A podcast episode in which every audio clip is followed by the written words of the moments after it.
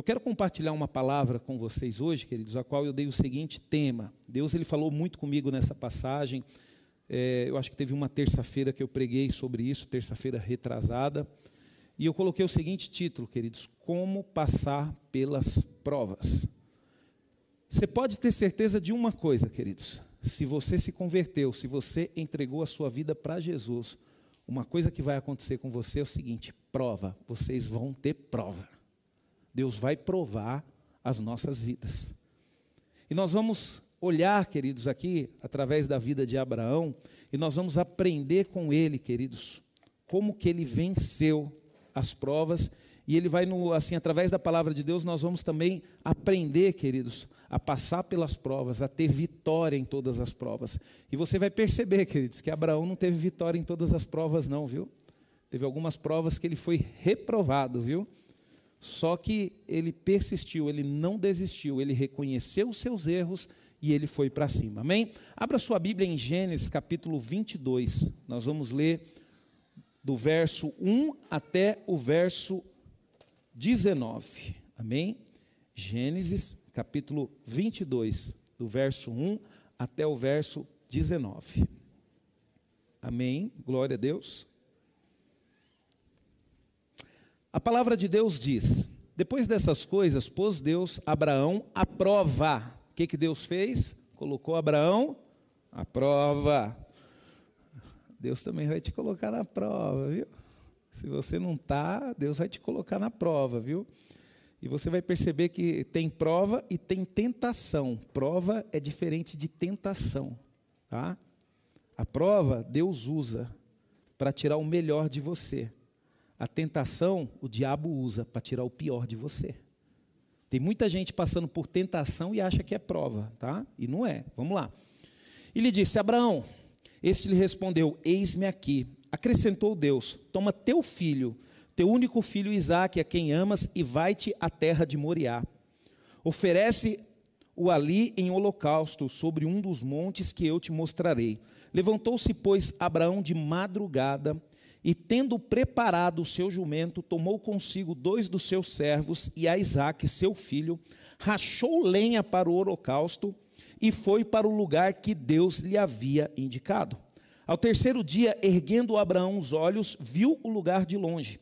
Então disse aos seus servos: Esperam aqui com o jumento, eu e o rapaz iremos ali, e havendo adorado, voltaremos para junto de vós.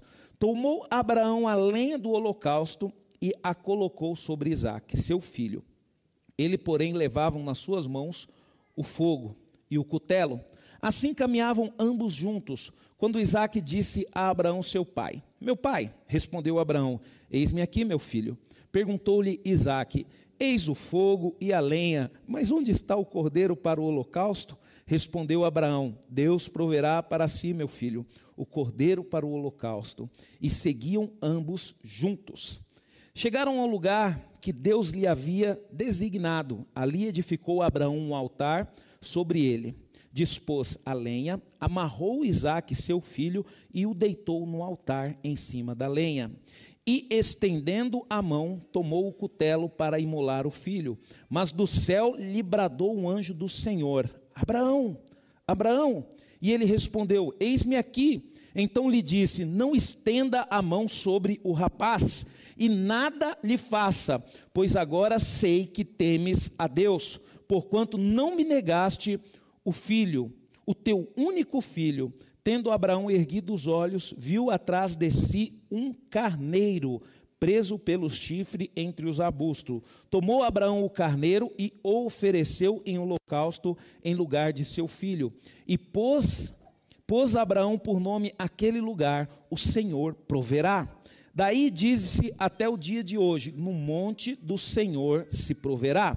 Então do céu brandou pela segunda vez o anjo do Senhor a Abraão e disse: Jurei por mim mesmo, diz o Senhor, porquanto fizeste isso e não me negaste o teu único filho, que deveras te abençoarei e certamente multiplicarei a tua descendência como as estrelas dos céus e como a areia da praia do mar.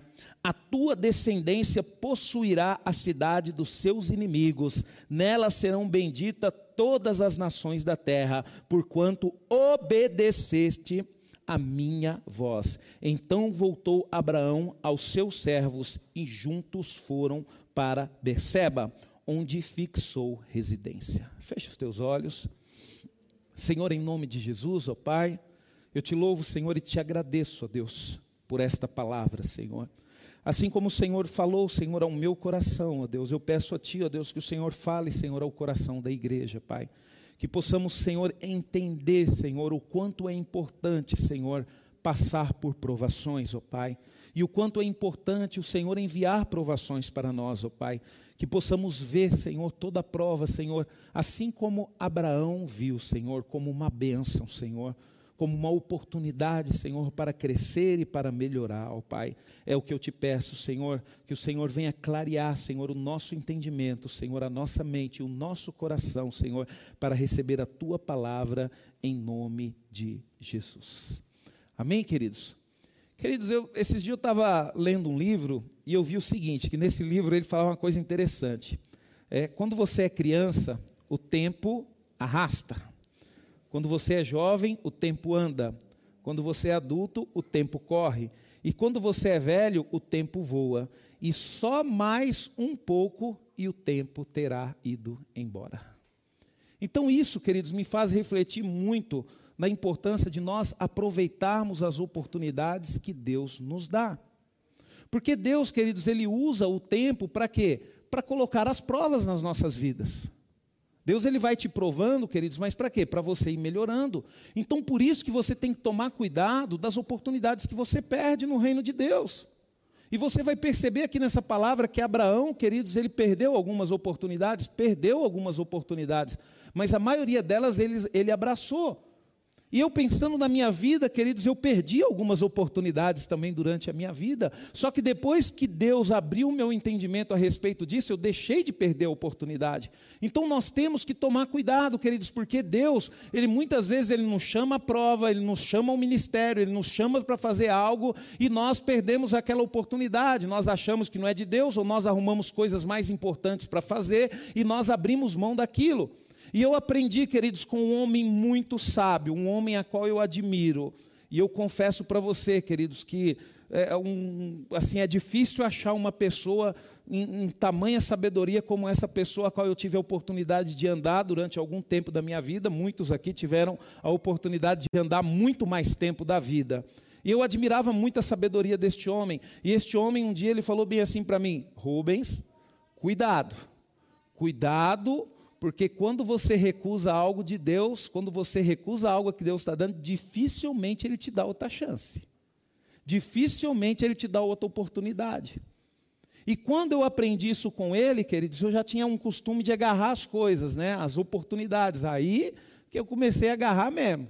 Então, tudo aquilo que o pastor me convidava para fazer na igreja, tudo aquilo que Deus falava, estou dentro, vamos fazer, vamos fazer. Por quê, queridos? Porque eu entendi isso. Então hoje eu vivo de uma forma, queridos, a qual eu presto atenção naquilo que Deus está me dando, a oportunidade que Deus está me dando. Então você tem que tomar cuidado com isso, porque se você deixar passar uma oportunidade de Deus por causa de frescura ou por causa das suas coisas, dificilmente você vai ter outra oportunidade de novo. E realmente, queridos, eu comprovo isso na minha vida, viu? E aprendi com uma pessoa a qual eu admiro, e muitos de vocês aqui admiram também, pastor Eurides. Tá? Eu não sei se ah, alguém aí que está com o pastor há muito tempo já ouviu ele falar sobre isso, né? Eu já ouvi ele falar algumas vezes sobre isso. Né? Perder a oportunidade. E ele mesmo era assim, quando ele chamava uma pessoa para fazer uma coisa e a pessoa recusava, queridos, dificilmente ele chamava a pessoa para fazer outra coisa na igreja. Tá? Então nós temos que prestar atenção, queridos, nisso, na oportunidade. Então você tem que entender, queridos, que você nunca é velho demais para enfrentar novos desafios, sabe? Lutar novas batalhas e aprender novas verdades. Às vezes a gente acha, ah, pastor, mas eu já estou com tantos anos. Não, querido, tira isso da sua cabeça, pelo amor de Deus.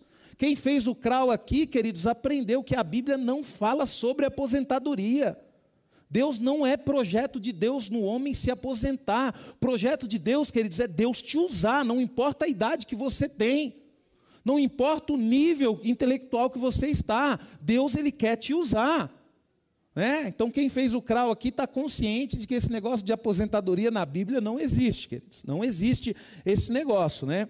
Então, queridos, é, quando nós paramos de aprender, nós paramos de crescer. E quando nós paramos de crescer, nós paramos de viver, queridos. É? Então, você já percebeu que às vezes você vai falar bem assim, pô, pastor, eu já vi pessoas que lutou, lutou para conquistar um sonho, aí de repente conquistou o sonho, aí morreu. Você já ouviu isso? Por quê, queridos? Porque a pessoa ela tinha aquilo como um objetivo de vida. Quando ela alcançou, agora eu vou descansar. Parou, a vida perdeu o sentido. Ela conseguiu alcançar um objetivo de vida. Por isso, queridos, que a nossa visão tem que estar naquilo que é eterno. Sabe, a nossa visão não é naquilo que é terreno. Você quer casa? Quero. Deus vai te abençoar, você vai ter, fica tranquilo. Mas que a casa que você for conquistar não, não seja um motivo de vida para você, que não seja motivação. Queridos, faça que nem a irmã Maria Vilela, use como motivação ver os seus netos, ver os seus bisnetos. Né? Usa isso como motivação, queridos.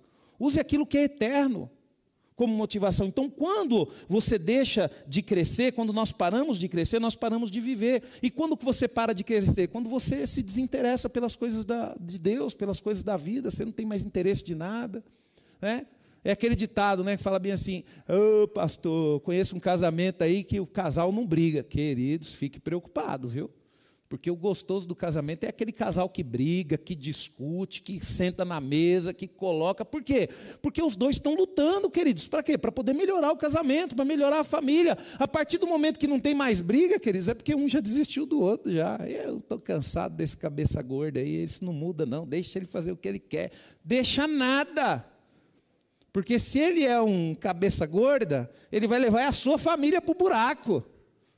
Né? Às vezes você fala bem assim, ah, pastor, estou cansado dessa mulher aí, gasta mesmo, falo, falo, não adianta, né? Eu desisto. Não desista, queridos. Não desista. Tenta colocar na cabeça, tem que gastar menos, tem que economizar, a gente tem que pensar nisso, tem que pensar naquilo. A gente não pode desistir das coisas, queridos. Sabe? Então, quando você desiste do casamento, ah, o que, que acontece? O casamento ele morre. Por exemplo, você está na igreja, mas seu cônjuge não está. Aí você fala, ah, não, eu desisto, ele não vai vir para a igreja. Aí já era. Você não pode desistir. Você tem que orar, você tem que ficar firme. E você fala, eu vou ganhar esse cabra para Jesus, ele vai para a igreja, Senhor. E começa a orar, fala, Senhor, traga ele nem que seja amarrado, me ajuda. Né? Às vezes a gente faz oração errada. O que é uma oração errada? É você pedir aquilo que Deus não vai fazer. Por exemplo, eu tenho minha esposa, graças a Deus minha esposa é serva de Deus. Mas vamos supor que minha esposa não fosse serva de Deus. Eu, Senhor, convença minha esposa que ela possa tomar a decisão de te servir. Deus não vai fazer isso, queridos. Deus ele não interfere na decisão de ninguém. Porque a Bíblia nos mostra que Deus nos deu o livre-arbítrio. Então ele respeita as nossas escolhas. Pastor, mas como que eu posso fazer para minha esposa vir para os caminhos do Senhor?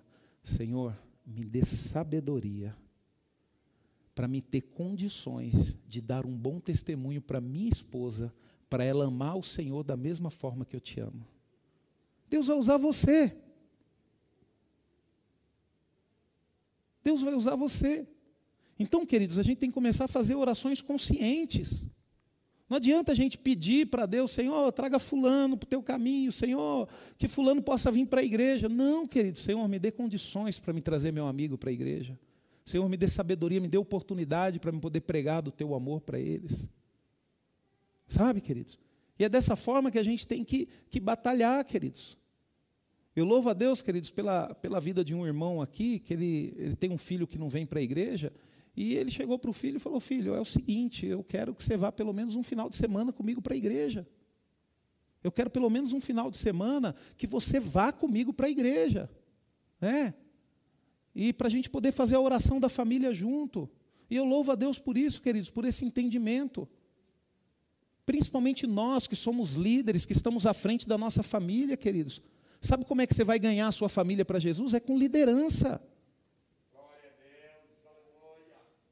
É aquilo que eu falo para você, queridos, um dos maiores exemplos que eu tenho é o Bispo Haroldo. O Bispo Haroldo, ele tem um filho dele, pastor, foi ungido a pastor com 26 anos de idade, e eu, impressionado, já falei isso, falei, Bispo, como é que pode, seus dois filhos firmes, a, a filha dele mais nova é diaconisa na igreja, participa do louvor, casou lá, o marido no louvor, uma benção na igreja. Falei, Bispo, eu queria saber o segredo, qual que é o segredo? Ele falou, pastor, é simples, pastor. Enquanto você estiver no controle, ordene. Eles têm que fazer aquilo que você quer. E depois você vai ver que eles vão caminhar sozinhos. Então, queridos, a gente tem que tomar muito cuidado com essa psicologia dos dias de hoje, queridos, de deixar a criança fazer tudo sozinho. Ah, não, ela vai andar naturalmente. Que andar naturalmente o quê, queridos? Incentive sua criança. Que nem, por exemplo, mesmo, eu lembro que a minha começou a andar, eu incentivava, vem aqui com o papai, deixava ela lá longe. Ai, papai, papai, vem cá. Não, eu sei que tem que vir aqui. Sabe, queridos, tem que incentivar, tem que buscar, não é deixar fazer as vontades, não. Enquanto você for o cabeça da sua casa, enquanto você estiver dentro da sua casa, você tem que entender o seguinte: dentro da sua casa, queridos, Deus vai cobrar é de você. Você pode ter certeza que o Deus ele vai cobrar, queridos, de você, a sua família, até na idade que seus filhos estão ainda dentro de casa. Depois que eles casarem, aí Deus vai cobrar a família deles. Mas você pode ter certeza de uma coisa, queridos: o peso é em cima das suas costas. É? Eu louvo a Deus porque tem uns irmãos que entenderam isso. Semana mesmo teve um que chegou, não, pastor, eu cheguei lá em casa, eu tenho que, as coisas têm que, têm que andar lá mais ou menos do, do jeito que a gente quer, porque a gente está servindo a Deus e Deus vai cobrar de mim isso. E é bom, queridos, quando nós temos um entendimento. Deus vai cobrar. Você acha que Deus não vai cobrar a minha família de mim? Vai. Então vocês precisam terem esse entendimento, queridos. Quando nós olhamos para Gênesis 22, queridos, ele nos mostra a maior de todas as provas que Abraão enfrentou. E como que Abraão venceu essa prova, queridos? Ele venceu pela fé, queridos. E pôde nos ensinar como passar pelas provas de forma vitoriosa.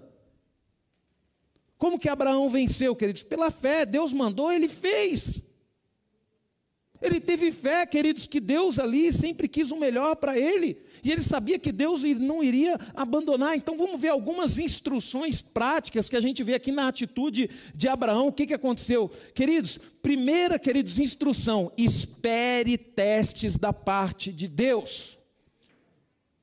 Para, queridos, de achar que na vida tudo é luta, tudo é dificuldade, começa a se preparar para os testes que Deus vai fazer na sua vida. Por que, que às vezes, queridos, nós regredimos no reino de Deus, nós caímos no reino de Deus? Por quê? Porque nós não esperamos os testes que Deus vai fazer. Aí você sempre pego de surpresa. Então nós temos que esperar, queridos. Abraão, ele enfrentou vários testes na caminhada com Deus. Primeiro teste que Abraão enfrentou, nós vamos falar que ele enfrentou vários, mas nós vamos destacar sete testes. Primeiro teste, queridos, o teste da família. Quando foi esse teste? Quando Deus ordenou para ele sair do meio da sua parentela, né, é, e para ir para uma terra desconhecida. Esse foi o primeiro teste de Abraão, queridos. Ó, é o seguinte: sua família não quer saber nada de mim, você vai ter que abrir mão. Abraão já era casado, Abraão já tinha o um povo dele, Abraão já tinha esposa dele. Sabe, queridos? Chega um dia na nossa vida, queridos, que a gente vai ter que deixar os nossos filhos caminhar. Chega um dia, queridos, que os filhos vão ter que caminhar sozinhos também. Esse é o primeiro teste, queridos. Aí eu pergunto para você: quem que sustenta a sua família? É seu pai? É papai e mamãe que tem que mandar dinheiro lá para você pagar as contas? Queridos, vai chegar uma hora e nós temos que nos preparar para isso. Vai chegar uma hora que nós vamos ser responsáveis pelas nossas atitudes. E Deus levou Abraão e ele foi aprovado nesse teste, queridos. O que, que ele fez? Imediatamente saiu. Aí você fala bem assim, pastor, mas a gente passa por isso, lógico que passa, queridos. Eu com 20 anos, quando eu me converti, meu pai falou para mim assim, ó, você vai ter que sair de casa. Eu saí de casa com 20 anos, queridos. Fui viver a minha vida, fui pagar meu aluguel, fui pagar minhas contas. Aí quando eu casei, queridos, eu não senti dificuldade para casar. Por quê? Porque eu já sabia o que era cuidar de uma casa. Eu já lavava, cozinhava, passava, né, Débora? Arrumava a casa, limpava banheiro, Eu fazia tudo isso sozinho, queridos, e continuo fazendo ainda. Se você acha que você vai casar para parar de fazer isso, agora, queridos, tem casa que é o seguinte, né? Às vezes o cara não sabe lavar uma louça, não sabe fazer uma comida, não sabe fazer um café. E se Deus recolher sua esposa? Aí morre. Aí morre. Você já parou para pensar nisso, queridos? Você já parou para pensar nisso? É? Eu sei que eu vou primeiro da Débora, mas não é, querido? Mas a gente tem que se virar. Eu não sei, pode ser. E se de repente minha esposa tem que fazer uma cirurgia e eu ter que cuidar dela, e se de repente, sabe, queridos, eu tiver que cuidar dos meus filhos, eu não tenho dificuldade para isso, não, queridos. Se eu estou em casa, eu e a Valentina, a gente precisa vir para a igreja, queridos, eu já sei, apesar que agora, graças a Deus, a Valentina sabe pegar sozinha, mas se precisar ir lá no guarda-roupa dela, pegar uma roupa, colocar nela, colocar ela para tomar banho, deixar ela pronta para vir, não tem problema nenhum, queridos. Então a gente tem que estar preparado para isso, queridos. E eu louvo a Deus por isso na minha vida, por quê, queridos? Porque eu tive que batalhar sozinho durante um tempo. Eu não estou falando isso para me engrandecer, não, queridos, que foi um dos momentos mais difíceis da minha vida, viu? Foi um dos momentos mais difíceis da minha vida. Não é fácil, não, querido. Você com 20 anos de idade sair de, de dentro de casa, você, ter, você não ter mais a sua mãe para lavar, para passar a sua roupa, sabe? Você tem que pagar um aluguel, você tem que pagar uma conta de água, uma conta de luz. Não é fácil, não, queridos, mas foi bom para mim. Foi bom para mim, porque eu aprendi a ter responsabilidade com dinheiro. Aprendi, queridos, que o que? Quando eu gasto o meu dinheiro de forma errada, quem sofre com isso é a minha família. Então, queridos, a gente precisa aprender. Então, o primeiro teste, queridos, foi com a família. O segundo teste, queridos, e nesse teste Abraão fracassou, foi o teste da fome, queridos. Neste teste, Abraão fracassou porque duvidou de Deus e desceu ao Egito para buscar ajuda. E você vai ver um pouquinho para frente que Deus faz esse mesmo teste com o filho dele, com Isaac. E o que, que aconteceu com Isaac? Isaac não foi. E foi durante esse teste, queridos, que Isaac aumentou a riqueza dele muitas vezes mais. E Abraão sofreu, queridos, porque Deus falou para ele: não vai para o Egito. E ele foi para o Egito. E chegou lá, o que, que aconteceu, queridos? Faraó ficou de olho na mulher dele. E aí, o que, que faraó quis fazer? Quis fazer da Sara rainha. Aí ele mentiu. Aí você fala, ah, mas Abraão teve, teve luta no Egito, teve prova no Egito. Não, ele não teve prova no Egito. A luta que ele teve no Egito foi consequência das atitudes dele. Ele sofreu porque a mulher dele foi morar com o faraó e depois foi, Deus foi intervir. Mas por que, que ele sofreu? Porque ele mentiu. Ele falou meia verdade apenas. Então, querido, você, você percebe o seguinte: a prova de Deus foi o quê? O teste de Deus foi a fome. E ele tinha que aprender, queridos, que Deus era um Deus provedor. E você vai ver que ele aprendeu isso no final. Então ele duvidou de Deus e foi para o Egito buscar ajuda. O segundo teste, querido, foi o teste da comunhão. E qual teste é esse da comunhão? Quando ele deu a Ló a oportunidade de fazer a escolha primeiro para ele e para seus pastores. O que é esse teste de comunhão, queridos? É quando nós nós, quando nós temos a chance de proporcionar o melhor para os nossos irmãos, nós proporcionamos. Quando nós temos a chance de fazer um dos nossos irmãos, nossos amigos progredir, nós ajudamos ele progredir. Isso é o teste da comunhão, é o teste que você está preocupado com a pessoa, que você ama a pessoa, que você quer o melhor para a pessoa. Quantas pessoas, queridos, são reprovados nesse teste, viu? Por quê? Porque não quer ver bem. Às vezes, queridos, acontece, e isso já aconteceu, eu já vi. Eu já vi casamento serem acabado, destruído. Acabado não, destruído, sabe por quê? Porque o marido estava dando bem na vida, porque o marido estava promovido, estava crescendo no ministério, e a esposa ficou com inveja. Isso acontece, queridos. Isso acontece. Irmãos que têm inveja de irmãos, isso é o que mais a gente vê principalmente dentro de uma família. Parece que quando um irmão está crescendo, o irmão está evoluindo, os outros não gostam. Você que tem família grande ou vem de família grande, você percebe isso. Não fique assustado, não, porque isso é normal no nosso meio. É o teste da comunhão, queridos, nós somos reprovados. Por que não, queridos, proporcionar para os nossos irmãos condições deles estarem numa situação melhor do que a nossa? Você acha que Deus, queridos, vai escolher para pastor uma pessoa egoísta? Não, porque o coração de um pastor, queridos, tem que ter o desejo de quê? De que as pessoas cresçam, de que as pessoas evoluam. Então Abraão ele não foi reprovado nesse teste, não por quê? Porque ele deu a Ló a oportunidade, queridos. E aí logo em seguida, queridos, Abraão teve que passar pelo teste da luta. E a gente vive correndo desse teste da luta, né, queridos? Agora nós estamos passando por um teste da luta aí, ó. Sabe? E eu pergunto para você, como é que você está? Você está com medo ou está lutando? Você lembra que eu falei para vocês que esse momento que nós estamos passando, o pior é o medo? É o medo, queridos. Espera aí, queridos, nós somos filhos de Deus. Se tiver que ir para o céu, vamos lutando. Vamos batalhando, não vamos entregar os pontos, não. E Abraão, queridos, ele passou quando ele derrotou os reis ali confederados, Abraão ele derrotou uma multidão. Você que está assistindo o Gênesis, você teve a oportunidade de ver ali, né? E eles representaram ali um exército ainda de uma forma bem modesta, viu? Porque foi muito mais gente, queridos. E Abraão ele não teve medo, por quê? Porque ele tinha consciência que Deus estava com ele. Se ele fosse olhar pela quantidade de homens que estava junto com ele, e pela quantidade de homens que, aquele, que aqueles reis confederados, cinco reis juntos ali tinham, queridos, ele ia ver que, pelas condições humanas, ele não ia ter condições de vencer aquilo nunca. Mas por que, que ele foi, queridos? Porque ele sabia que era uma prova, é um teste. E ele decidiu lutar. E ele foi e lutou, queridos, e venceu. Aí depois, queridos, ele passou por um testezinho também que todos nós vamos passar. E tem muita gente, queridos, dentro da igreja, pobre, miserável, porque não passa por esse teste, que é o teste das riquezas.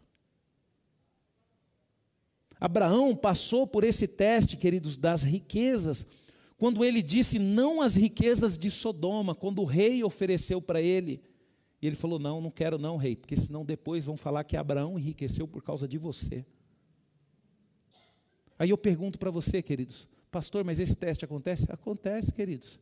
Tem muitas coisas, queridos, que chegam até você, mas não é para você pegar e você acaba pegando. Pastor, mas isso já. Queridos, comigo, aos 42 anos de idade, já aconteceu várias vezes esse teste. Então eu tenho certeza que se você tem 30 anos, já aconteceu com você também. Já aconteceu com você também.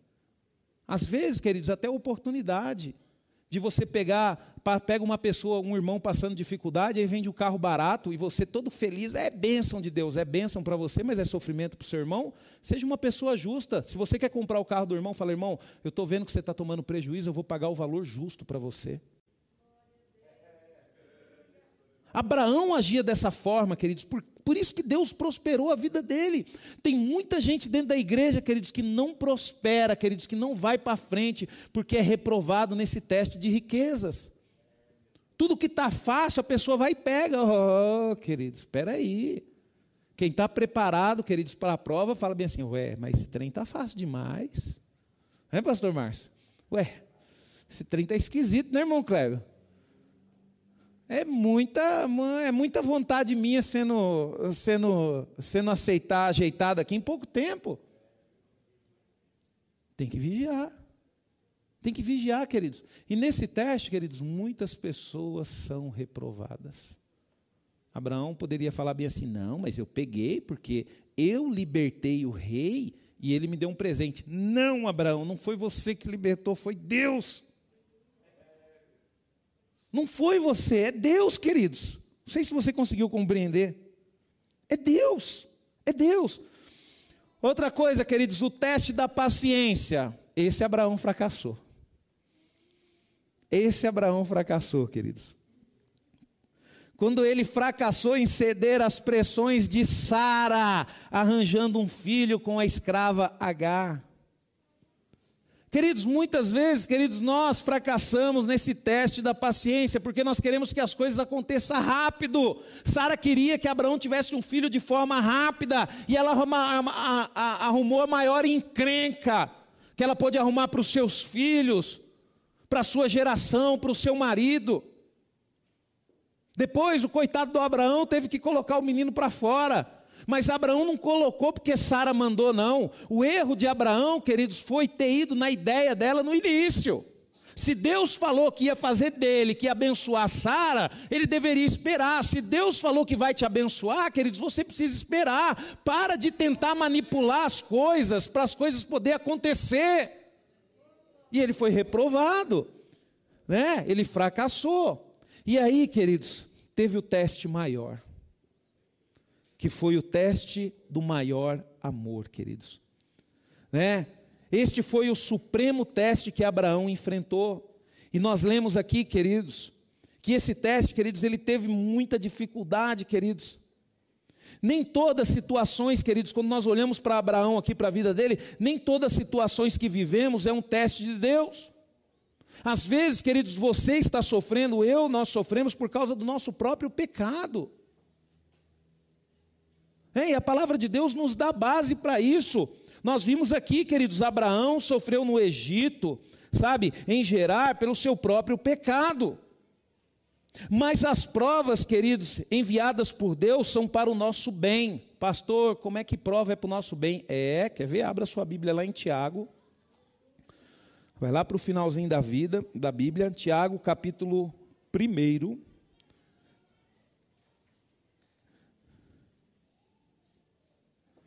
Olha só o que, que a palavra diz, ó. Verso 1, nós vamos ler até é, cap, é, capítulo 1, verso 2 até o 4. Meus irmãos, tende por motivo de toda alegria o passades por várias provações, sabendo que a provação da vossa fé, uma vez confirmada, produz perseverança. Ora, a perseverança deve ter ação completa, para que sejais perfeito, íntegros e em nada deficientes. Quer dizer, quando nós olhamos, queridos, prova é coisa boa. E você vai ver para que, que Deus usa as provas daqui a pouco. Mas aí você tem que tomar cuidado, por quê? Porque tem gente que não sabe distinguir o que, que é prova e o que é tentação. Precisamos distinguir entre provações e tentações. E aquilo que eu falei para vocês, as tentações, queridos, elas vêm dos desejos pecaminosos que estão dentro de nós. Quer dizer, queridos, Deus não vai usar para te provar nada que é relacionado ao seu desejo. Isso é tentação. Deus nunca, queridos, vai usar uma mulher para provar um homem, porque Ele sabe que isso é tentação. E o que, que nós temos que fazer de tentação? Fugir, queridos, é problema nosso. Aí seria fácil demais, né? Deus resolver tudo para nós e nós vamos fazer nada? Não, tem que fugir, tem que da tentação. Quer ver? Tiago mesmo aí, capítulo 1, vai lá para o verso 12, diz assim, ó: Bem-aventurado o homem que suporta com perseverança as provações, porque depois de ter sido aprovado, receberá a coroa da vida, o qual o Senhor prometeu aos que o ama. Ninguém ao ser tentado, olha só, diga, sou tentado por Deus, porque Deus não pode ser tentado pelo mal e ele mesmo a ninguém tenta. Ao contrário, cada um é tentado pela sua própria cobiça. Quando esta o atrai e o seduz, então a cobiça, depois de haver concedido, dá a luz ao pecado, e ao pecado, uma vez consumado, gera a morte. Não vos enganeis, meus amados irmãos. Olha só que interessante, queridos. Por isso que nós temos que tomar cuidado, queridos, com as tentações. As tentações normalmente ela é gerada o quê? Pela cobiça que tem em nossos corações. E o inimigo sabe disso, queridos. O inimigo sabe o que o homem deseja, o que a mulher deseja, o que o homem cobiça, o que a mulher cobiça. Ele sabe, queridos, o problema do dinheiro, das riquezas que todo mundo almeja. Então o inimigo ele vai usar essas coisas, queridos. E muitas vezes, queridos, as tentações elas parecem lógicas e as provações sem sentidos, né? A tentação é lógica. Ah, pastor, eu estou sendo tentado, né? Poxa vida, tem uma oportunidade aí boa aí, mas é um dinheiro, acho que não é muito legal, né? Queridos, é tentação, parece lógico, por quê? Porque sempre você vai falar assim, não, eu tive essa oportunidade, eu estou precisando de dinheiro. Sempre você vai estar precisando de dinheiro. Ah, pastor, né, eu estou sendo tentado lá no meu casamento, né, uma mulher está dando em cima de mim, um rapaz está dando em cima de mim, porque eu estou com problema no meu casamento. Querido, sempre você vai ter problema no casamento. Abra os seus olhos. Sempre você vai estar passando por um momento de luta no seu casamento. Sempre você vai estar passando por dificuldade. Quando você compreende, queridos, essas tentações, você consegue fugir delas. E é isso que nós, filhos de Deus, queridos, temos que entender. Que nem, por exemplo, mesmo, olha só essa prova de Abraão. Por que esperaria Abraão 25 anos por um filho? Por que daria Deus um filho a Abraão para depois pedir a Abraão para sacrificá-lo num altar, queridos? Olha só que interessante, você nunca parou para pensar nisso? Normalmente, queridos, prova, provação é uma coisa sem lógica. Não tem nexo, é uma coisa que você não consegue compreender, mas se Deus falou para você, faça. Não queira entender tudo. No reino de Deus, queridos, é assim, você vai ter dificuldade de entender. Né? Outra coisa aqui, queridos, ponha os seus olhos na promessa e não nas explicações. Tem muita gente que sofre na igreja, queridos, porque quer explicação para tudo. E eu vou falar um negócio para você, queridos. Deus ele não tem por obrigação explicar nada a seu ninguém. Entenda, às vezes você está passando, vê um irmão passando por uma luta, por uma dificuldade, está passando por uma prova, você vê aquele irmão sorrindo, você começa assim, mas eu não entendo isso, mas eu não compreendo. Queridos, as coisas de Deus é difícil de compreender. Nossa fé, queridos, ela não será realmente testada até que Deus nos peça para suportar o que parece impossível, a fazer o que parece exagerado e a esperar o que parece impossível. Se você olhar para Abraão, queridos, caminhando para Moriá com seu filho Isaque, para José na prisão, para Moisés, queridos, e o povo de Israel em frente ao Mar Vermelho, para Davi na caverna e Jesus no Calvário, queridos, a lição é a mesma. Nós vivemos pelas promessas, queridos, e não pelas explicações. Queridos, vai querer entender por que, que Deus tirou o povo lá do. A gente entende porque a gente sabe o desfecho, né? Mas imagina só, você sair da escravidão e de repente dar de frente com o mar e o exército vindo atrás de você. Você vai bem assim: poxa vida, Deus me tirou de lá para quê? Para a gente morrer aqui? Foi o pensamento da maioria. Foi o pensamento da maioria. Queridos, entenda uma coisa: o desejo de Deus será sempre manifestar a glória dEle. Como é que Deus vai manifestar a glória dEle? Fazendo coisas na sua vida que você e ninguém consegue explicar. Entenda isso, queridos. Deus manifestou a glória dele na vida de José, na vida de Abraão, na vida de Moisés, na vida de Davi, queridos. Loucura aquele menino ir enfrentar um gigante, né? Loucura. Hoje a gente tem medo até de cachorro, queridos. Às vezes você está lá com seu filho lá e não, não, não entra lá não, o cachorro vai te pegar. Deixa o menino correr do cachorro, só é bom. Né? Às vezes mesmo eu vou na, na, na, na casa da irmã Naná e a Valentina tem medo de cachorro. Com medo. Entra aí logo, menina, para de ficar com medo. Mas se o cachorro morder, se o cachorro morder, a gente dá um jeito depois. Tem que aprender, queridos. Né? Quem está mais aí do. Quem está abaixo dos 40, 45 anos aí, rapaz, o que você já fez de presepada lá atrás, hein? Sabe, queridos? Tinha um senhorzinho aqui no Califórnia que ele tinha uma plantação de cana. Eu era moleque, queridos. E esse senhorzinho, ele tinha uma espingarda de chumbinho que ele armava com sal. Você sabe qual era a diversão minha e dos meus irmãos, queridos? Era entrar dentro do canavial dele para pegar a cana, só para ele sair correndo atrás da gente, dando tiro. Ó. Oh. Eu morava ali em frente à Costran, sabe aquela Costran ali, que tem a pedreira ali? Sabe qual que era a minha brincadeira, queridos, quando eu tinha 14, 15 anos? Era entrar dentro da Costran, provocar os guardas para sair correndo no meio do mato dos guardas. Vai dizer que você nunca gostou de viver uma aventura na vida. É, Aí você fala bem assim, pastor, mas você é doido, queridos? Era a diversão que a gente tinha. A gente não tinha videogame, né? Que você ficava passando de fase para aquelas lutas, aquelas guerras complicadas, né? O mesmo jeito que você gosta de jogar um videogame, passar por guerra, desafiar inimigos, a gente gostava, só que o nosso era na prática.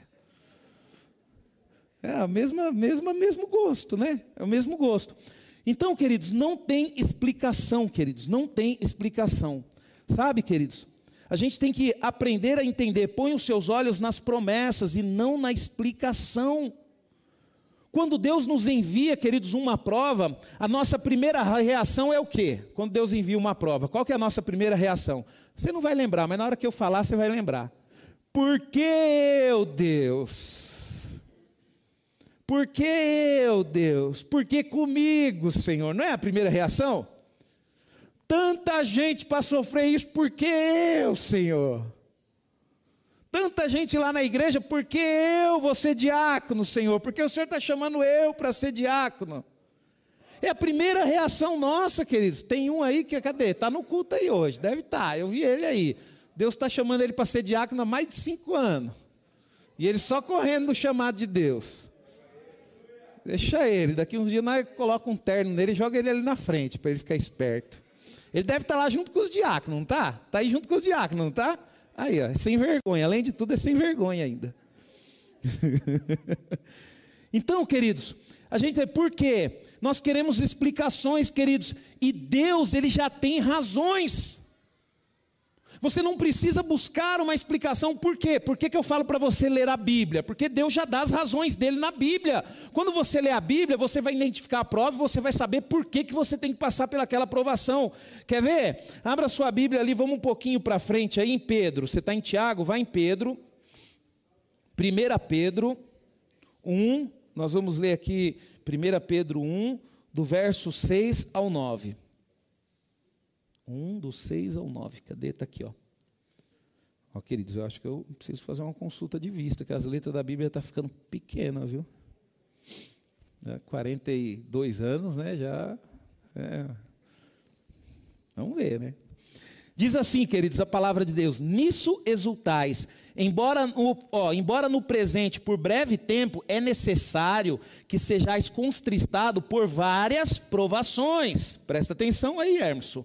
Para que, uma vez confirmado o valor de vossa fé, muito mais preciosa do que ouro perecível, mesmo apurado por fogo, é, redundante em louvor, glória e honra na revelação de Jesus Cristo. Queridos, qual que é aqui o principal motivo, queridos, de nós passarmos por provação? Para que haja uma purificação da nossa fé. Para que a gente comece a acreditar, queridos, realmente que Deus vai fazer o sobrenatural. Outra coisa, queridos, volta aí em, em Tiago, um pouquinho aí para trás aí, em Tiago, onde nós lemos lá, um do 2 ao 4, meus irmãos, tendo por motivo de toda alegria o passardes por várias provações, sabendo que a aprovação da vossa fé, uma vez confirmado, produz perseverança.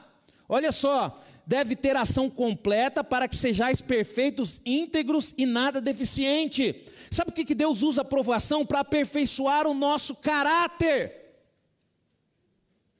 A gente precisa ter um caráter aperfeiçoado, queridos, e Deus usa, usa aprovação para aperfeiçoar o nosso caráter. Você lembra que eu falei aquilo lá para você? Poxa, o irmão está passando por luta, eu quero pegar o carro dele, ele está vendendo mais barato, eu vou aproveitar essa oportunidade. Isso é caráter, querido. Se você falar bem assim, não, irmão, que isso, eu vou pagar o preço justo, aquilo que, que o seu carro vale. E você, queridos, o que, que você está fazendo? Você está mostrando ser um bom caráter. Né? Você vai vender um carro, o carro está com problema, você arruma o carro antes de vender.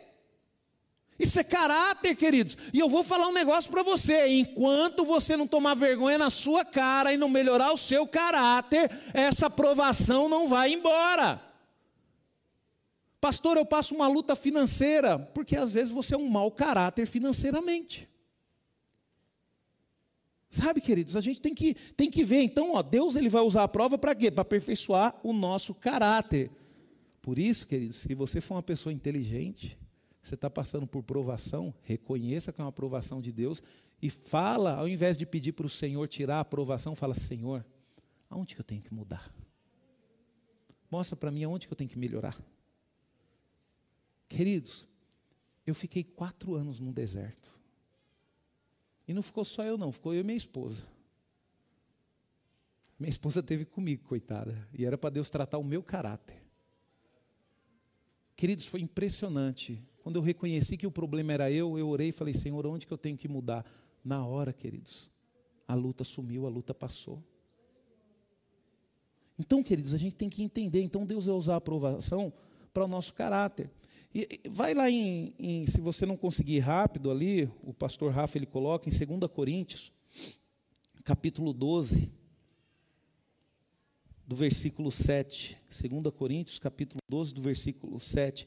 Diz assim, ó: Para que não me ensoberbesse com a grandeza das revelações, foi-me posto um espinho na carne, mensageiro de Satanás, para me esbofetear, a fim de que não me exalte. Olha só que interessante, queridos. Por causa disso, três vezes pedi ao Senhor que o afastasse de mim. Então ele me disse: A minha graça te basta, porque o poder se aperfeiçoa na fraqueza de e de boa vontade, pois mais me gloriarei nas fraquezas, para que sobre mim repouse o poder de Cristo. Versículo 10: Pelo que sinto prazer nas fraquezas, nas injúrias, nas necessidades, nas perseguições, nas angústias por amor de Cristo, porque quando sou fraco, então eu sou forte. Para que, que Deus usa a, a, prova, queridos? Olha como é que Paulo estava aqui, queridos. Paulo ele falou: Eu sinto prazer nas fraquezas. Queridos, a aprovação de Paulo foi difícil, um espinho na carne. Mas por que que Deus colocou para nos proteger do pecado? Deus, ele tinha que proteger Paulo do pecado. Paulo não poderia pecar. E como que Deus fez isso? Provação. Deus precisa proteger você do pecado, queridos. Provação. Por que, que Deus não dá tudo para você, tudo que você quer? Porque você é novo porque você não vai valorizar, porque você vai pecar, você vai querer fazer a sua vontade, você vai querer esbanjar com seus prazeres, né, queridos? Por que, que você não dá na mão do seu filho de oito anos de idade mil reais, quinhentos reais? Porque você sabe que ele não sabe lidar com aquilo. Então Deus, queridos, Ele coloca a aprovação para quê? Para nos proteger do pecado. Outra coisa que nós temos que aprender, queridos, dependa totalmente da provisão de Deus. Abraão, queridos, ele tinha que aprender a depender totalmente da provisão de Deus. E Abraão foi reprovado no teste da fome, queridos, ele achava que a provisão estava no Egito. Você acha que a provisão de Deus está onde? Está no seu trabalho, está nas suas mãos, está na sua inteligência? Reconheça o quanto antes, queridos, que a provisão ela vem de Deus para a sua vida. Porque se você não reconhecer isso, você pode ter certeza que Deus vai mandar aprovação. Então, quando nós olhamos, queridos, para a palavra de Deus, a gente vai ver que nós temos que depender totalmente. Duas, duas expressões revelam o ênfase dessa passagem. Olha só, que nós vemos lá em, em Gênesis 22, do 6 ao 14. Deus proverá para si. Olha só, Abraão, ele já estava sendo aprovado ali, ó. Deus proverá para si, meu filho, o cordeiro para o holocausto. Está no versículo 8. Aí, queridos, um pouquinho para frente, ele é questionado de novo. E, a, e ele fala bem assim: o Senhor proverá. Então você entende que à medida que subia o Monte Moriá, Abraão estava seguro de que Deus iria prover as suas necessidades. Foi na luta, queridos, foi na prova que Abraão ele pôde ver que Deus era um Deus provedor.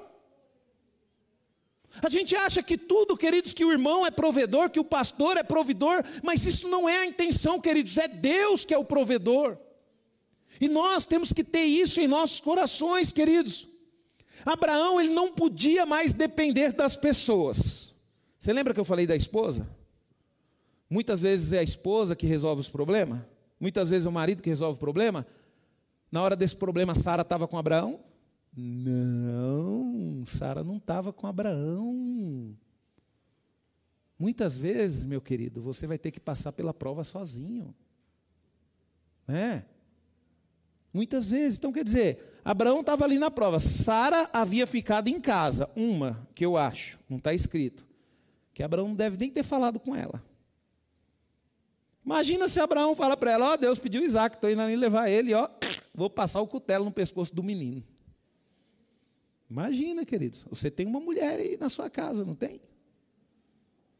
É, né, Débora? Imagina, Débora. É, às vezes umas coisinhas menores, né, Débora, já dá encrenca. Imagina se fosse passar o cutelo no fio. É, misericórdia, irmão. Misericórdia. Essa mulher ia ficar brava para cima de Abraão, hein? E a mulher, quando fica brava, parece que elas, parece que elas crescem uns dois metros. É impressionante como parece que crescem uns dois metros. Então, queridos, os dois servos também não estavam mais. Você viu o que, que Abraão falou para os servos? Ficam, é, então não tinha ninguém, queridos. Os dois servos já não estavam, eles ficaram aguardando no campo. Somente Abraão e Isaac, queridos, caminhou junto a, a Moriá. Agradecemos a Deus pela família, pelos amigos, sabe, queridos? Mas haverá prova que teremos que enfrentar sozinho. E foi nessa prova, queridos, que Abraão enfrentou sozinho que Deus proveu o cordeiro. E aonde, queridos, o Senhor provê as nossas necessidades? Aonde que o Senhor provê as nossas necessidades? Preste atenção, queridos, na vida de Abraão. Abraão ele estava no lugar que Deus mandou, do jeito que Deus mandou, na hora que Deus mandou. Por isso Deus proveu para ele. Nós não temos o direito de esperar a provisão de Deus se nós não estamos no centro da vontade dele. Como é que você quer esperar a provisão de Deus se você está fazendo o que você quer, na hora que você quer e do jeito que você quer? Né? Tudo é do seu jeito. Se não for do meu jeito, eu não vou. Sabe, queridos? Se não for do meu jeito, eu não quero. É? Aí depois quer que Deus provê? Não, quem tem que prover é você, está tudo do seu jeito. Ué, se você quer a provisão de Deus, faça tudo do jeito de Deus. Faça tudo da maneira certinha, da maneira correta, queridos. Que você vai ver a provisão de Deus na sua vida. Né? Quando o Senhor provê as nossas necessidades, quando que o Senhor provê as nossas necessidades? Exatamente quando nós temos a necessidade, nem um minuto antes e nem um minuto depois. E do ponto de vista humano, queridos, isso pode parecer muito tarde, mas Deus nunca chega atrasado. A necessidade de Abraão, queridos, era naquele momento. E Deus agiu naquele momento. O Emerson que falou comigo esses dias, a gente estava conversando e a gente estava falando sobre fé, e ele falou uma coisa interessante que ele leu num livro, que fé é o quê, queridos? É você estar tá num avião e o avião está caindo. E o que, que você vai fazer? Você vai ter que ter fé que quando chegar lá no chão, Deus vai dar um jeito e esse avião vai dar um jeito de fazer uma, uma pousagem segura. Fé é o que? É permanecer no avião ou pular do avião? Se você pular, filho, você vai morrer do mesmo jeito. Né? Só que aí você vai estar fazendo a sua vontade. Agora, se você tem fé, você vai ficar lá dentro. É difícil, hein, Emerson? É, confiar no piloto. confiar no piloto, queridos. Então, queridos, às vezes a gente acha que parece, mas não é, queridos. Não é. Deus, Ele sabe o tempo certo, o tempo que você precisa. Não é no seu tempo, queridos. Tem coisas, queridos, que eu e minha esposa nós fizemos planejamento para conquistar quando nós casamos. E a gente, nós achamos que íamos conquistar rápido e até hoje não conquistamos. Só que hoje nós estamos mais tranquilos, por quê? Porque nós sabemos que tudo tem o seu tempo. Tudo é no tempo certo. Queridos, quando você estiver na provação, deixa o seu orgulho de lado e procure, procure glorificar o Senhor. Em tempos de provações, queridos, é muito fácil pensarmos apenas em nossas necessidades, em nossos fardos, Sabe? Em vez de focarmos a nossa atenção em trazer glória para o nome de Cristo, normalmente perguntamos: como eu posso sair dessa situação de provação? Né? Em vez disso, deveríamos perguntar: como eu posso trazer a glória de Deus, o nome dos, como eu posso trazer a glória do nome do Senhor nessa provação? E é isso que nós precisamos aprender, queridos. Quando você está passando por uma provação e você sabe que essa provação é de Deus, queridos, você sente prazer em passar por ela, porque você fica pensando: poxa vida, isso é uma oportunidade para mim poder glorificar o nome do Senhor. Isso é uma oportunidade para mim glorificar o nome do Senhor. Senhor, obrigado por essa provação. Eu estou numa provação, queridos, na minha vida já tem o quê? Tem quantos anos já? Dois anos, Débora? Um ano e meio? Um ano e meio. Mas, queridos, eu estou ali firme nessa aprovação, já tive vontade de fazer a minha vontade, fazer o que eu quero, mas eu falo, não, quem vai ser glorificado é o nome do Senhor. Então nós precisamos aprender isso, queridos. Nas provas, queridos, olhe para frente, olhe para o que Deus tem para você, para de ser imediatista. Você com esse jeito seu imediatista de querer as coisas tudo do seu jeito, já passou 10, 20, 30 anos e você não chegou a lugar nenhum. Então, se eu fosse você, eu parava de ser imediatista e falava, Senhor, agora o negócio é com você. Vai na minha frente, Senhor, que o Senhor vai resolver. Existe sempre um fim glorioso, queridos, depois das provas de Deus. Ele não desperdiça sofrimento. Olha só que interessante, queridos, Jó, ele diz o seguinte, né? Jó, mas ele sabe o meu caminho. Se ele me provasse, seria eu como ouro. Sabe quando que Jó falou isso, queridos? Jó falou isso no capítulo 23, exatamente no versículo 10. Jó foi abençoado no último capítulo do seu livro, depois da metade. Jó, ele falou isso no meio da provação, queridos, e Jó é um homem abençoado, porque Jó, mesmo na provação, mesmo os amigos dele falando que ele estava sofrendo porque ele tinha pecado, Jó falou bem assim: não, de jeito nenhum. Deus, ele pode me testar, que eu vou ser como ouro. Ele sabia, queridos, o que, que ele era diante de Deus. E ei, deixa eu falar um negócio para você aqui. Você sabe quem você é diante de Deus. Ninguém precisa falar isso para você. Da mesma forma que Jó sabia que se Deus provasse ele, ele sairia como ouro, você sabe como você vai sair se Deus te provar. Eu não preciso vir aqui jogar isso na cara de ninguém, queridos, porque cada um sabe a condição que vive. Você sabe os pecados que você comete, você sabe que você está aqui na igreja, você está buscando a palavra de Deus, mas a sua mente está lá naquele pecado que você quer cometer. Deus sabe, queridos. Agora, o interessante é o seguinte: é você saber o que vai sair de você depois da aprovação. E você sabe. O problema é que você não tem coragem de assumir. Um dos personagens que eu mais amo na Bíblia, queridos, é Jó. Porque mesmo os amigos dele falando que, ah, Jó, isso acontece quando o homem peca, você tem que rever a sua vida, você tem que rever. E as pessoas falam isso, queridos, quando a gente está no meio de luta. O que eu estou ouvindo, queridos, nesses um ano e meio aí de luta, sabe? A gente escuta algumas coisas, queridos, mas eu sei quem eu sou na presença do Senhor. Quando você tem consciência do que você é na presença do Senhor, você não tem medo das provações, queridos. Você fica esperando a oportunidade correta para sair delas e glorificar o nome do Senhor com isso. Então você sabe, muitas vezes aquilo que você pede para Deus, Deus ele não te dá porque ele sabe o que você vai fazer e você sabe o que você vai fazer. Você sabe o que você vai fazer. Às vezes, queridos, nós não pegamos dinheiro na mão, por quê? Porque Deus sabe que a gente vai fazer besteira, queridos. Deus sabe. Você pega um dinheiro bom aí, na sua mão, aí uma herança, alguma coisa que saiu aí. Se, querido, você tem que ter aquele pensamento: poxa, isso aqui é para o benefício da minha família, eu vou investir, eu vou fazer isso, eu vou fazer. Aí não, sai gastando. E depois pergunta por que, que Deus não me abençoa financeiramente. É, Aí fala bem assim, poxa, por que, que eu não arrumo uma pessoa? Por que, que eu não caso? Porque até hoje, você nem ajudar sua mãe a lavar a louça, você ajuda? Você não sabe o que é cuidar de uma casa? Aí depois pergunta ainda, ah, por que, que nada na minha vida dá certo? Porque você é orgulhoso, você é prepotente, você é arrogante, você não consegue conviver com ninguém do seu lado, nem os seus filhos te aguentam. Não é? E a gente percebe isso, né, Débora? Que tem hora que nem os nossos filhos aguentam, né, aguenta a gente, né? E isso é bom, queridos. É bom de vez em quando você ter uma conversa saudável com seus filhos.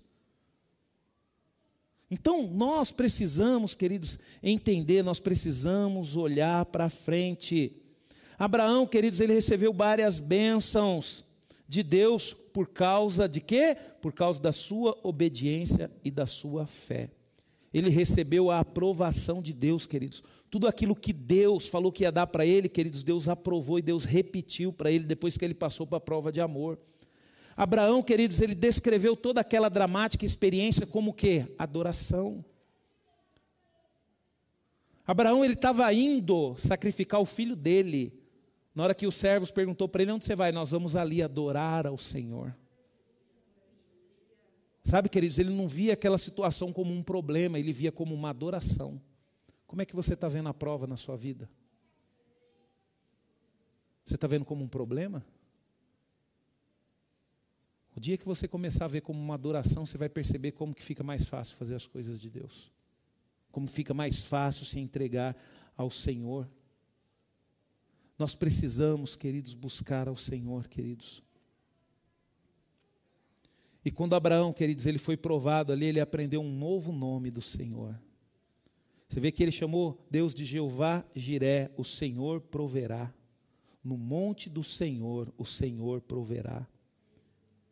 E Deus ali, queridos, fez uma revelação maravilhosa, queridos, para Abraão. Deus revelou para ele, queridos, ali, que Jesus, queridos, ele revelou ali Jesus como sendo o Cordeiro de Deus que tira o pecado do mundo. Deus o proveu Sabe, queridos, para Abraão um cordeiro, Deus proveu Jesus para mim, e Ele proveu Jesus para você. Queridos, às vezes nós achamos que nós somos alguma coisa. E muitas vezes, queridos, nós nos colocamos num pedestal achando que as pessoas têm que fazer as coisas do nosso jeito. Não, queridos. Nós não somos nada. Nem a salvação, queridos, nós conseguimos sozinha a salvação. Deus ele proveu para mim e para você Jesus, queridos. Quando Jesus estava lá na cruz, olha só, queridos, quando Jesus estava lá na cruz, o Pai não enviou nenhum cordeiro substituído para o seu filho, nem houve nenhuma voz do céu para salvar seu filho. O sacrifício maior foi Deus, queridos. Quando Abraão foi sacrificar Isaac, queridos, a gente olha para a atitude de Abraão, a gente olha para a atitude do homem, e a gente vê o amor de Deus. Deus se compadeceu de Abraão e enviou o cordeiro. E aí, de repente, Deus se colocou na mesma situação de Abraão. E Deus fez aquilo para nós compreendermos, queridos, o quanto Ele nos ama. Para Abraão, queridos, Ele proveu um cordeiro, mas para o filho dele, não. Para o filho dele, não. Jesus foi morto, foi crucificado. Porque Deus entendeu, queridos, que Ele era o único que, que tinha condições de prover o cordeiro para toda a humanidade. E nós reclamamos das nossas lutas, nós reclamamos da nossa provação, nós discutimos com Deus. Você nunca parou para pensar que Deus entregou o filho dele por você? Quem você acha que é para discutir com Deus? Quem você acha que é para cobrar as coisas de Deus? Queridos, depois que eu compreendi isso, queridos, nunca mais na minha vida eu cobrei nada de Deus. Porque eu me senti tão pequeno, queridos, diante de Deus. Nós não temos coragem, queridos, de entregar os nossos filhos por ninguém. Deus entregou o filho dele por mim, por você. E por que, que você questiona Deus ainda? Questiona as suas atitudes. Questiona as suas decisões. Por que, que a gente fica questionando as pessoas?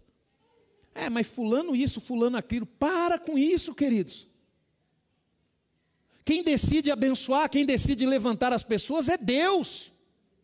Quando você questiona, queridos, uma pessoa que está sendo usada por Deus, uma pessoa que foi levantada por Deus, você está questionando Deus. Aí eu te pergunto: quem é você para questionar Deus?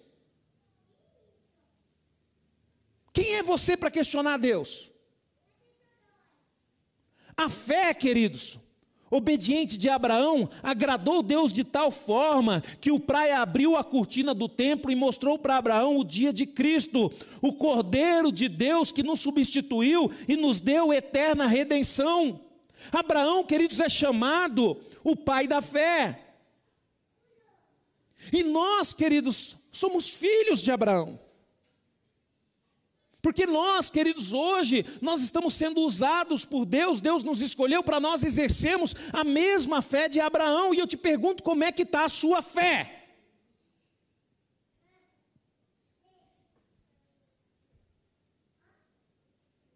A semana passada, queridos, eu até confesso para você, a minha fé estava fraca. A minha pregação até foi a mulher do fluxo de sangue. Só que no fundo, no fundo, queridos, eu sabia que Deus estava no controle da circunstância. Não é porque muitas vezes, querido, você anda de cabeça baixa que significa que você não tem fé. Não, é que às vezes é necessário a gente baixar um pouco a cabeça mesmo. Mas eu pergunto para você, como é que está a sua fé? Você crê em Deus, queridos, a ponto de obedecê-lo? Ou não, você continua fazendo as coisas do seu jeito?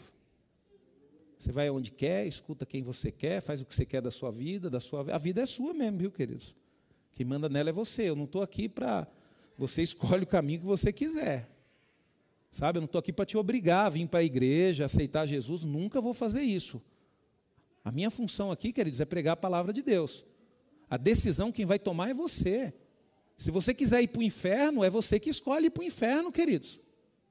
Se você quer escolher viver uma vida de pecado, quem vai sofrer as consequências é você. Às vezes você é jovem aí, né, em vez de honrar o seu pai e a sua mãe, fica vivendo uma vida promíscua, fica fazendo o que quer, fica se envolvendo com pecado, isso é problema seu. Quem vai sofrer lá na frente é você. E você pode ter certeza de uma coisa que você vai colher.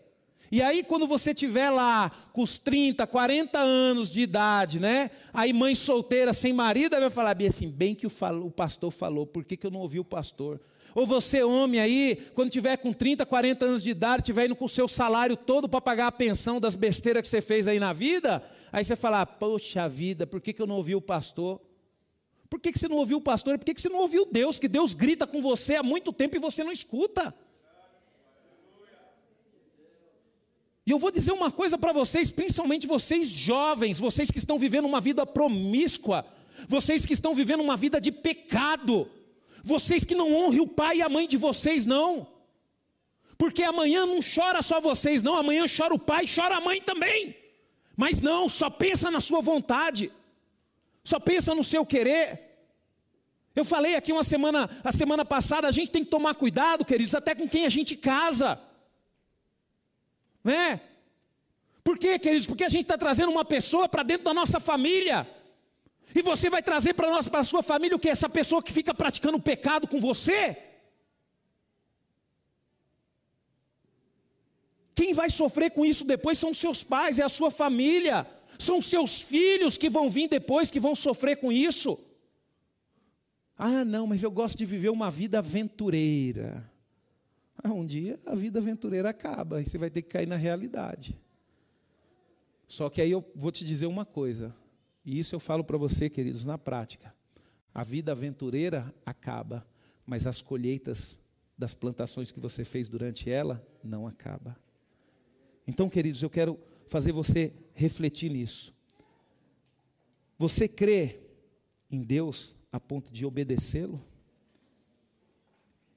E entrar, queridos, sabe? E entrar assim da melhor forma possível ao altar dele. Querido, se você ouviu essa palavra, querido, se você crê em Deus, eu vou te dar um conselho: mude a sua vida, conserte a sua vida, para de dar trabalho para as pessoas. Seja um homem de Deus, seja uma mulher de Deus, seja uma pessoa boa, seja uma pessoa honesta, queridos. Quantas provações Deus vai precisar colocar na sua vida? Você olha que nem, por exemplo, Deus primeiro, queridos, mandou uma provaçãozinha pequena para Abraão. Falou: Abraão, está vindo uma fome, mas não vai para o Egito, não. Abraão foi para o Egito. Quantas vezes sua mãe está falando para você, filho, não faça isso, não. Você vai acabar com o seu casamento. E quem vai sofrer com isso lá na frente são seus filhos. Abra mão dos seus prazeres, abra mão das suas vontades para glorificar a Deus, você só vai ganhar com isso. Sabe, queridos? Vamos glorificar a Deus com as nossas decisões a partir de hoje.